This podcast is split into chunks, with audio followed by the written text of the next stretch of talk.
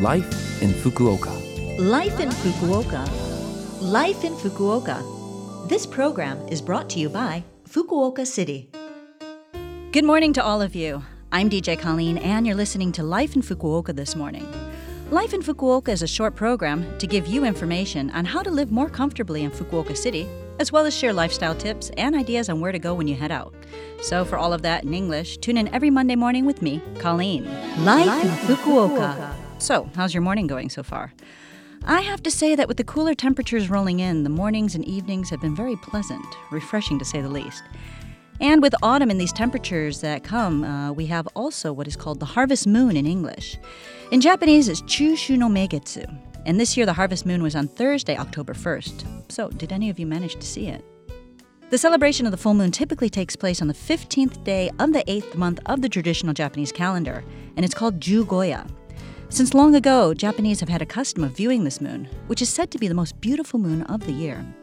This moon viewing custom is called otsukimi, and it's a kind of tradition to enjoy the view of the autumn full moon once the weather has become cooler. During this time, dumplings and pampas grass is used to decorate, and people give thanks as well as a wish for a good harvest. And because the viewing is traditionally on that 15th evening, when you do otsukimi, you're supposed to have 15 dumplings ready to go, stacked up in a pyramid shape. The pampas grass looks like rice and so is used as part of the decorations. Did you also know that in Japan, when people look at the moon, it's in its shadows that they see the shape of a rabbit pounding rice cakes on the moon? There's a fairy tale about this moon rabbit. Look it up if you have the chance. In the US, we often say we can see the man in the moon, man in the moon's face. So uh, the seas of serenity and the rain are his eyes.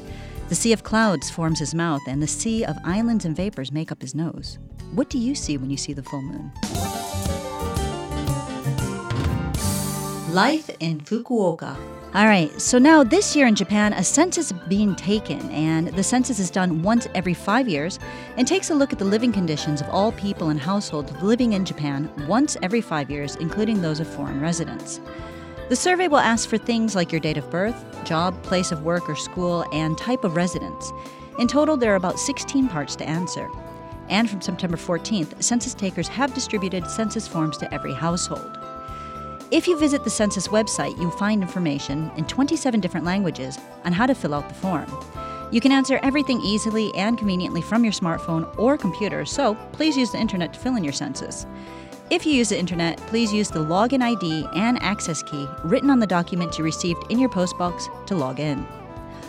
Online census responses are available in Japanese, English, Chinese, Korean, Vietnamese, Portuguese, and Spanish 24 hours a day.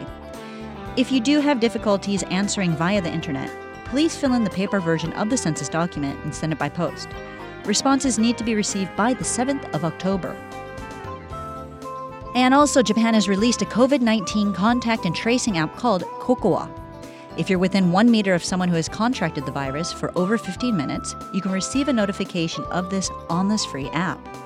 People who receive notifications from this app can receive a free PCR screening if they decide to get checked anytime between that day of contact to within two weeks after. So, this is a great app to download.